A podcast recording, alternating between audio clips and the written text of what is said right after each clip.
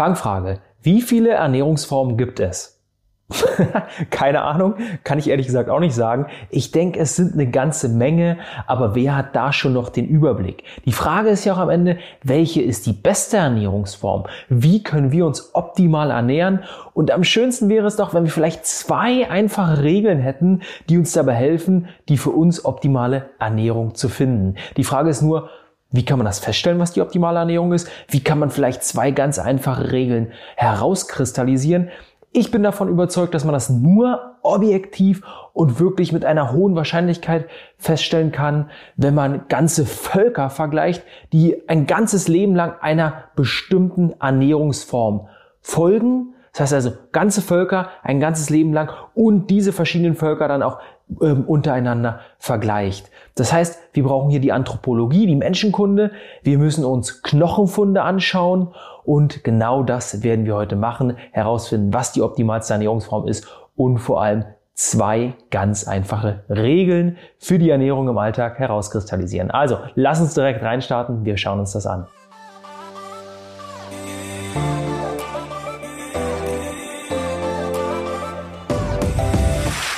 Weißt du, was meine Lieblingsserie ist? Walking Dead ist meine Lieblingsserie. Aber es soll heute nicht um Serien gehen und ich will auch gar nicht meine Lieblingsserie für dich zusammenfassen oder hier irgendwelche Werbung dafür machen. Ich will vielleicht mal eine Parallele zu unserer allgemeinen Gesellschaft ziehen. Weil worum geht's in dieser Serie? In dieser Serie geht es im Grunde um ein Endzeit-Szenario, in dem die Menschheit ja dahin rottet, weil es einen Virus gibt, weil ein Virus die Menschheit befallen hat. Aber es ist ein sehr, sehr aggressiver Virus, der im Grunde immer und bei jedem Menschen dazu führt, dass man zu einem Zombie wird, dass man also im Grunde stirbt und als Zombie wieder erwacht. Man also nicht mehr man selber ist und im Grunde auch unsterblich ist, außer man bekommt sozusagen den Kopf abgeschlagen, ganz einfach formuliert. Aber das Ding dabei ist, dass diese Zombies zwar nicht sterben können, am Ende aber bei lebendigem Leibe zerfallen. Warum? Weil sie sich im Grunde nur von Fleisch ernähren können, also von Menschen oder Tierfleisch sozusagen, aber leider ziemlich langsam sind, also leider für diese Zombies. Und es auf der Erde in dieser Serie natürlich auch nur noch ganz wenige Menschen gibt. Das heißt, es gibt nicht wirklich viel zu essen, es gibt ziemlich viele Zombies und das führt dazu, dass alle dieser Zombies krasse Mangelzustände haben und im Grunde nur vor sich hin humpeln, kaum noch Energie haben. Wenn man aber mal in unserer Gesellschaft genau hinschaut, bewegen wir uns auf ein ähnliches Szenario zu, wenn man es etwas überspitzt und mit ein wenig Humor betrachtet. Aber so in unserer Gesellschaft ist es ähnlich, dass der Großteil der Gesellschaft an ganz, ganz starken Mangelzuständen leidet dass äh, viele Menschen in unserer Gesellschaft leider starke, äh, einer starken Fehlernährung folgen, also bestimmte Elemente in ihrer Ernährung haben, die ihnen überhaupt nicht gut tun, ohne dass sie es wissen. Und dass viele in unserer Gesellschaft deswegen leider auch ziemlich gebrechlich sind, ziemlich verletzungsanfällig sind und auch eine äh, stark in Richtung Entzündung neigen, sage ich mal. Ja, das mal kurz sozusagen dazu, äh, wie wir oder äh, auf welches Szenario wir uns hinbewegen, beziehungsweise wo wir uns als Gesellschaft gerade schon befinden. So, und jetzt wäre es ja schön, wenn wir eben, um gerade diese Problematik zu lösen, einfache Regelungen hätten, einfache Ideen hätten, die einfach zu befolgen sind, gerade während des eh schon stressigen Alltags nicht noch weiteren Stress in unseren Alltag bringen. Da können wir gerade von zwei bestimmten Feldern der Wissenschaft lernen. Auf der einen Seite natürlich von der Medizin, ganz klar, auf der anderen Seite aber auch von der Anthropologie. Und dort gibt es einen ganz, ganz spannenden Wissenschaftler, den George Amelagos. Äh, vielleicht hast du schon mal von ihm gehört. Ein sehr berühmter Wissenschaftler. Du wirst auch gleich noch lernen, warum er so berühmt ist, beziehungsweise welche Richtung er geprägt, beziehungsweise sogar erfunden hat. Und dieser Wissenschaftler,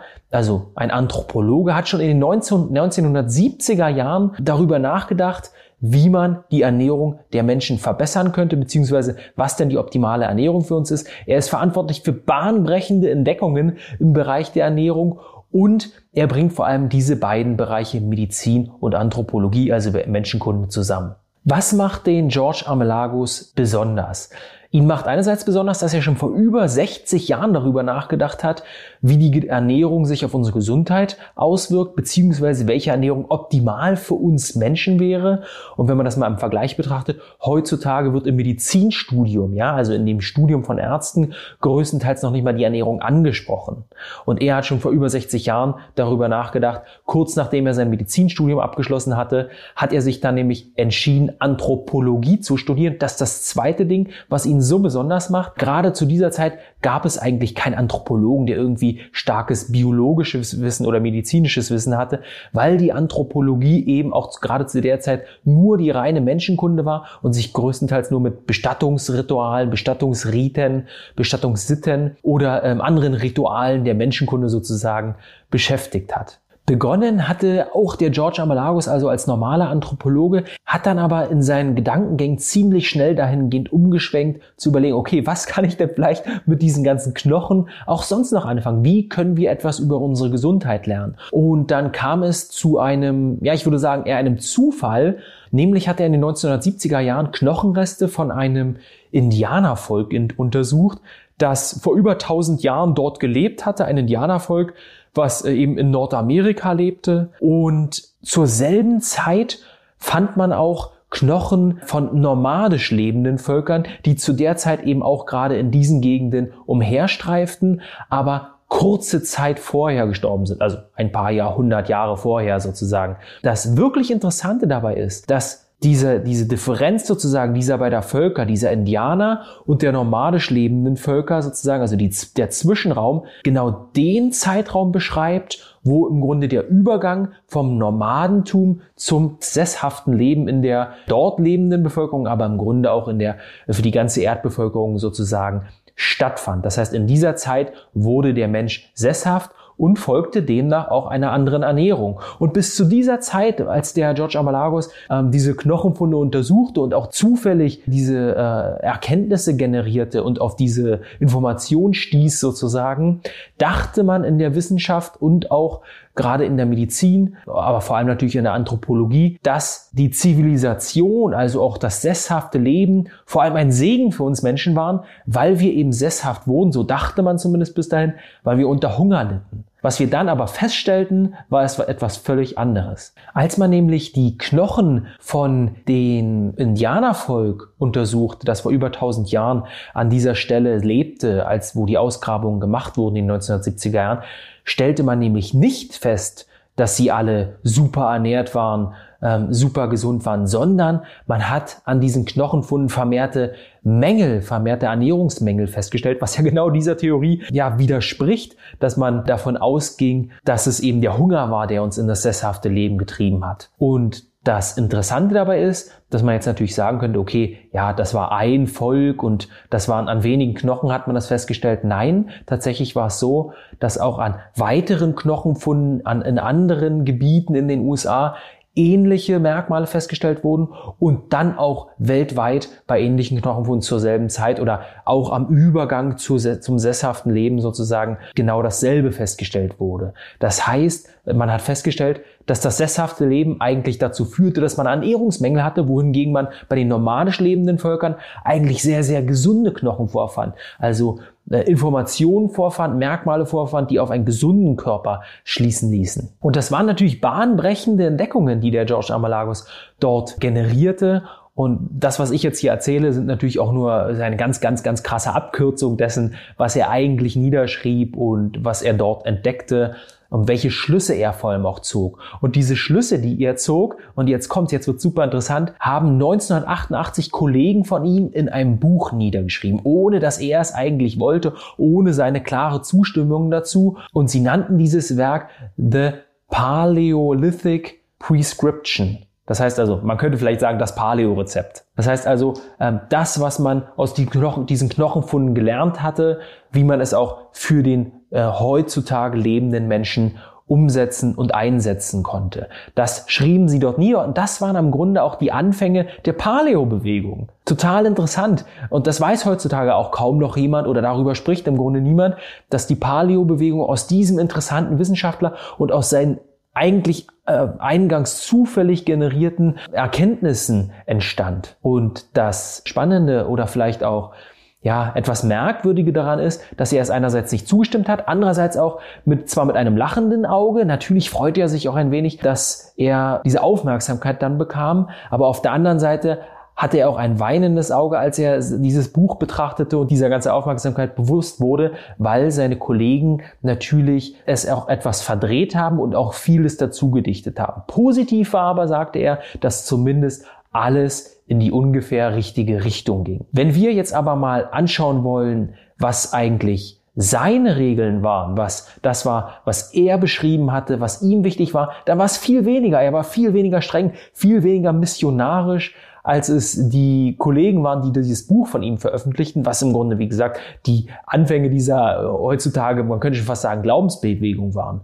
Es waren, wie gesagt, genau zwei Regeln von George Amelagos und ähm, da kommen wir auch schon zu dem Lifestyle-Aspekt unserer heutigen Episode. Das ist ja bei jeder Episode ein wichtiger Bestandteil. Wie können wir die Dinge auch im Alltag umsetzen? Was können wir für den Alltag mitnehmen? Und ich will jetzt mal sagen, welche zwei Regeln, zwei Kernelemente uns der George Amelagos mit auf den Weg gegeben hat. Einerseits sagt er, können wir von den nomadisch lebenden Völkern natürlich die Vielseitigkeit, die Abwechslung lernen, uns die Abwechslung abschauen. Unsere Ernährung sollte also super, super abwechslungsreich sein. Warum? Man könnte sagen, zwei Gründe hat das Ganze. Einerseits ist es sehr, sehr wichtig für unser Mikrobiom, dass wir abwechslungsreich essen, weil umso abwechslungsreicher die Bakterienstämme in unserem Mikrobiom, umso gesünder ist unser Mikrobiom, unser Mikrokosmos in unserem Darm, umso gesünder sind auch wir, umso gesünder ist unser Immunsystem. 80 Prozent aller Immunzellen sitzen um den Darm herum. Ich habe dazu in einer Episode vor einigen Wochen schon viel, viel mehr erzählt. Hör da gerne noch mal rein. Das ist also der erste Grund, abwechslungsreich Essen für unser Mikrobiom. Und der zweite Grund ist im Grunde frei nach Paracelsius, dass alles Gift ist und nichts ohne Gift Bloß die Dosis macht das Gift. Das heißt, wir sollten von nichts, egal wie gesund es uns scheint, zu viel essen oder zu einseitig uns davon ernähren, weil am Ende alles irgendwann Gift wird. Und so kann man auch im Grunde zu jedem Nahrungsmittel etwas Negatives finden, wenn man einfach mal danach googelt oder auch zu fast jedem, Lebens jedem Lebensmittel etwas Positives finden. Das sind die zwei Gründe, warum man abwechslungsreich essen sollte. Und jetzt die zweite Regel ähm, sagt, dass wir darauf achten sollten, dass es kohlenhydratarm ist, diese Ernährung, die wir zu uns nehmen. Was heißt jetzt kohlenhydratarm und warum ist das eigentlich wichtig? Also er sagt, kohlenhydratarm ähm, hat, bedeutet eigentlich oder hat eigentlich zwei Gesichter. Einerseits sollten wir, sollten wir darauf achten, dass sich kein zugesetzter Zucker in unserer Ernährung befindet. Dazu wirst du auch gleich im angehängten Interview mit der Dr. Sabine Paul, einer Evolutionsbiologin, noch mehr lernen, was eigentlich Zucker bedeutet, wie unendlich viele Formen von Zucker es gibt. Und das zweite Gesicht der äh, kohlenhydratarmen Ernährung ist, dass wir darauf achten sollten, dass die Ernährung nicht zu stärkehaltig ist. Dass also gerade die Kohlenhydrate, die wir zu uns nehmen, nicht zu stärkehaltig sind. Und da sehen wir eben, dass natürlich gerade Getreide super, super stärkehaltig ist, wenig Nährstoffe mit sich mitbringt, gerade die Stärke im Grunde fast ähm, ja, tote Kohlenhydrate sind. So sehen wir es zum Beispiel auch bei Kartoffeln sehr, sehr stärkehaltig. Und er hat uns aber auch gesagt, was gesunde Kohlenhydrate sind. Gesunde Kohlenhydrate finden wir vor allem in Wurzelgemüse, Maniokwurzeln, Petersilienwurzeln, in Süßkartoffeln, in Pastinaken, in rote Beete, in Möhren etc. etc. etc. Da kannst du auch einfach nochmal nachgoogeln, Paleo-Ernährung, Kohlenhydrate, was da so gesund ist. Da findet man noch eine Menge mehr von diesen tollen Stoffen.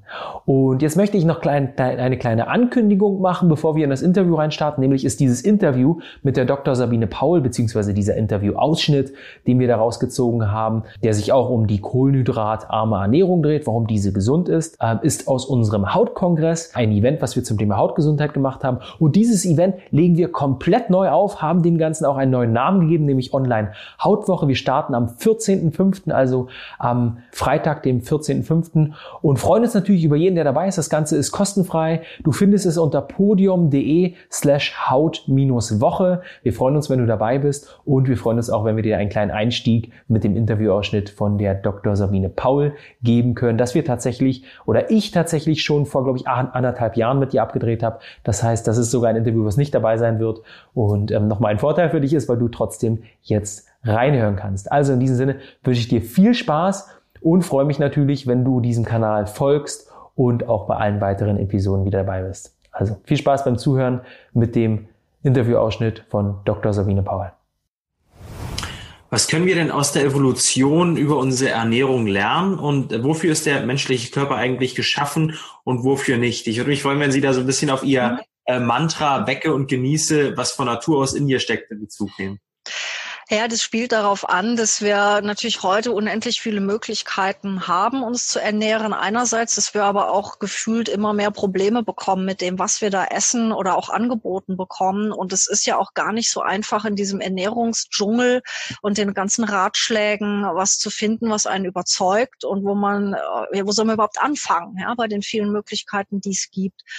Und da finde ich es ganz hilfreich, sich darauf zu besinnen, ähm, ja, wie hat sich unser Körper entwickelt? Mit welcher Art von Nahrung war er denn konfrontiert und worauf, worauf hat er sich eingestellt? Also worauf ist unser Stoffwechsel spezialisiert? Welche Art von Ernährung ähm, kann der gut umsetzen? Äh, worauf ist unser Gehirn zwei Millionen Jahre lang quasi getrimmt worden, um von so einer kleinen Handvoll irgendwas zu dem Hochleistungsorgan zu werden, das wir heute haben? Und wenn man sich diese zwei Millionen Jahre Menschheitsgeschichte anschaut, die da prägend waren, wo wir beziehungsweise unsere Vorfahren als Jäger und Sammler unterwegs waren, ähm, hat man zumindest schon mal eine Idee, wie diese Nahrung war und man kann sie im Vergleich betrachten zu dem, was wir heute haben. Und da kommt zu de, kommen wir zu dem Wecke, ähm, was von Natur aus in dir steckt, denn wir können nicht einfach alles essen. Ja, also es, wir heißen zwar alles Fresser, biologisch gesehen, aber wir können kein Papier essen und es nützt uns auch nichts, uns auf die Wiese zu stellen wie eine Kuh. Das lässt sich auch nicht verdauen. Also es ist irreführend zu denken, wir könnten alles essen. Es gibt bestimmte Dinge, die für unsere Verdauung, für unseren Stoffwechsel optimal sind und es gibt welche, die wir irgendwie so noch mit ertragen, suboptimal. Ähm, und das wieder rauszufinden, was uns da gut tut, dem auf die Spur zu kommen, da finde ich, hilft eben mal so evolutionär zu schauen, wie sah denn die ursprüngliche Ernährung aus. Und ähm, ja, wo ist der Unterschied zu dem, was wir heute angeboten bekommen? Und dann kann man schon eine ziemlich gezielte Auswahl treffen von dem, wo man wahrscheinlich gut mitfährt und wo man vielleicht besser die Finger von lässt. Mhm. Jetzt würde ich gerne mit Ihnen über die Low-Carb-Ernährung sprechen und würde mich freuen, wenn Sie kurz erläutern, was denn eigentlich die Grundlagen dieser Ernährungsform sind und inwiefern sie mit der Evolution ähm, zusammenhängen kann. Mhm. Also Low Carb einfach übersetzt heißt wenig äh, Kohlenhydrate. Und mit den Kohlenhydraten sind in dem Fall ähm, diejenigen Zucker oder Stärke gemeint, die im Blut schnell zu einem Anstieg von Blutzucker führen können. Das ist so quasi das Zentrale, worum sich die ganzen ähm, Low-Carb-Ernährungen drehen, nämlich dafür zu sorgen, dass der Blutzuckerspiegel möglichst konstant bleibt und nicht mit so großen Peaks hochgeht und wieder schnell abfällt oder hochgeht und langsam abfällt, sondern ihm möglichst konstant auf einem möglichst niedrigen Niveau zu halten.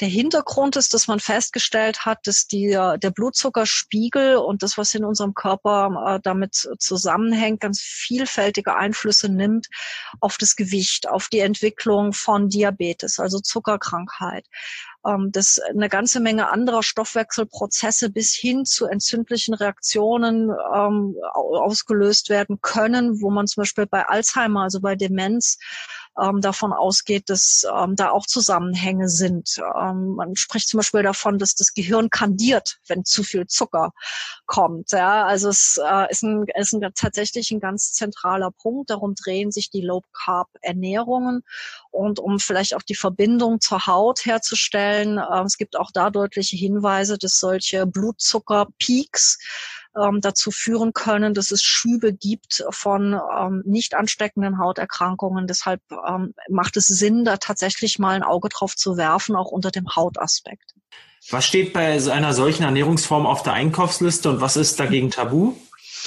Ähm, ja, Tabu kann man ganz leicht sagen, ist natürlich alles, was Industriezucker ist, also schnell verfügbarer Zucker, der sofort ins Blut geht, sofort Insulinausschüttung macht. Ähm, darunter fallen dann aber auch solche Dinge wie das klassische Frühstücksbrötchen oder eben auch die klassische Pizza oder Lasagne, weil die ja aus Weißmehlprodukten hergestellt werden, also wo die ganzen Ballaststoffe, die sonst die Zuckerfreisetzung auch ein bisschen reduzieren, schon alle weg sind und es gibt so ratzfatz mit dem Blutzucker nach oben. Da kann man im Grunde gleich Traubenzucker lutschen. Also Traubenzucker, Dextro und sowas ne, gehört da auch nicht mehr auf die Einkaufsliste. Ähm, wo man aufpassen sollte, das ist Fertignahrung, weil die Nahrungsmittelindustrie sehr, sehr viel Zucker einsetzt als Geschmacksgeber. Und äh, viele auch ja, Nahrungsmittel, wo man es nicht vermutet, zum Beispiel Brot aus der Bäckerei, sowieso klar, aber auch Wurst enthält zum Teil ähm, sehr viel Zucker, wenn das industriell zubereitet wird. Und das heißt, man fängt an, tatsächlich zum Etikettenleser äh, zu mhm. werden, also diese Produkte umzudrehen. Also von daher auf die Einkaufsliste gehören im Grunde ähm, alle Nahrungsmittel, die nicht verarbeitet sind. Es gehören Fleisch, Fisch, ähm, Gemüse drauf, ähm, Pilze, Kräuter. Beim Obst sind es äh, hauptsächlich die Beeren. Ähm, andere Obstsorten haben zum Teil äh, doch relativ hohe Zuckermengen. Von daher auch keine Trockenfrüchte, logischerweise.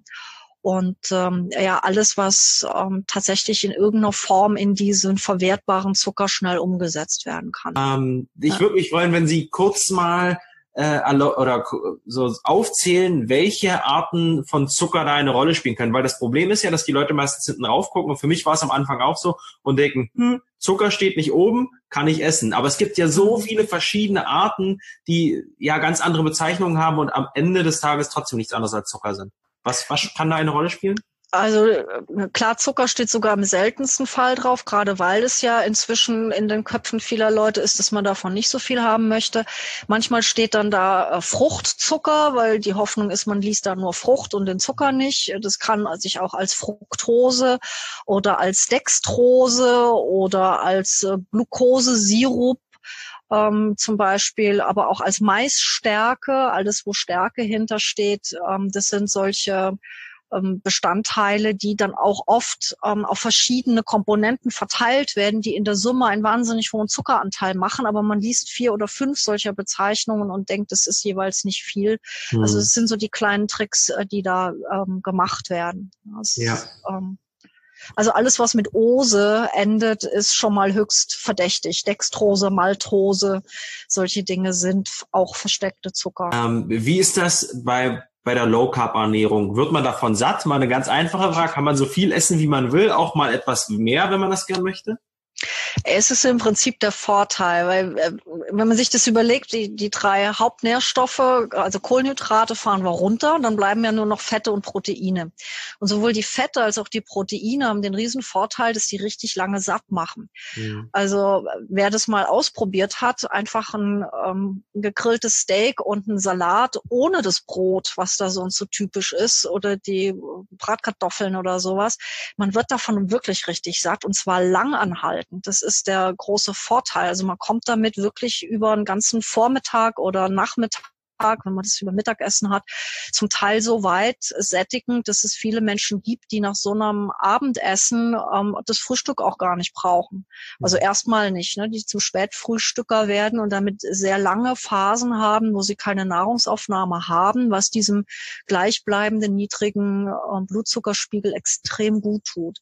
Und ich, also ich kann es nur aus eigener Erfahrung sagen, man, man wird satt und man kann sogar relativ viel essen. Also es ist keine Diät in dem Sinne, wo man hungert, sondern es ist eine Art Ernährungsform, wo man die ähm, ja, Nährstoffkomponenten verschiebt und in dem Fall zugunsten von wirklich sehr sättigenden Nährstoffen.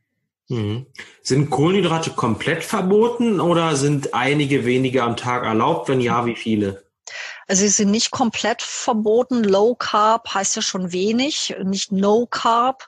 Mhm. Ähm, es sei denn, man macht Ketogen, das ist eine Spezialform. Aber wenn es Low Carb ist, sind da Kohlenhydrate drin und das bezieht sich auch nur auf diese verwertbaren Kohlenhydrate, also Zucker und aufspaltbare Stärke. Was zum Beispiel nicht zählt, sind Ballaststoffe. Das ist das, was wir zum Beispiel in, in Salaten und in Gemüse sehr viel drin haben oder auch in Wildkräutern, Pflanzen Pflanzen ähm, eine ganze Menge drin. Ähm, das zählt nicht dazu. Die können wir natürlich mit großem Genuss und in größeren Mengen auch auf den Teller laden. Ist überhaupt kein Thema.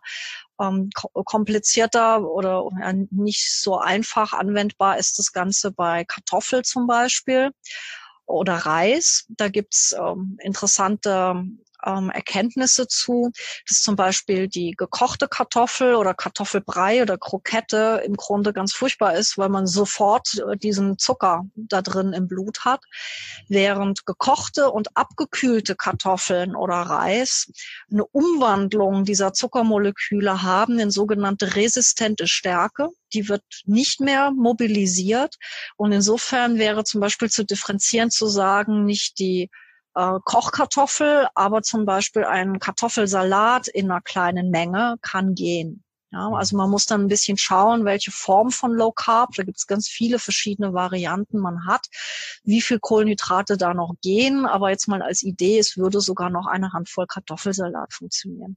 Mhm. Aber wenn dann kalt, ja? Wenn dann kalt, genau. Also gekochte Kartoffel, abgekühlte Kartoffel oder ein Reissalat in kleiner Menge, gekochter Reis, abgekühlter Reis und dann den Salat. Ne? Das sind mhm. also schon Feinheiten, wo man dann aber auch ähm, ja sich das eine oder andere auch mal gönnen kann. Welche körpereigenen Prozesse äh, werden damit eigentlich beeinflusst?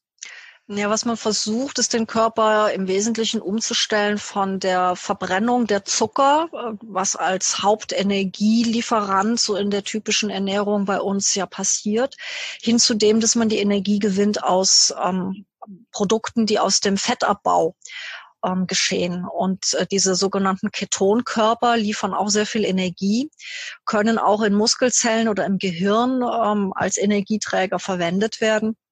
Und man hat damit eben die, die Möglichkeit, Hochleistung bringen zu können, also wirklich fit zu sein, sowohl sportlich als auch mental, ohne auf diese Zuckerverbrennung zurückgreifen zu müssen. Also man schaltet quasi um im Körper von Zucker auf Fettverbrennung. Mhm. Es wäre so, als wenn man den normalen Benziner gegen Diesel oder umgedreht austauscht.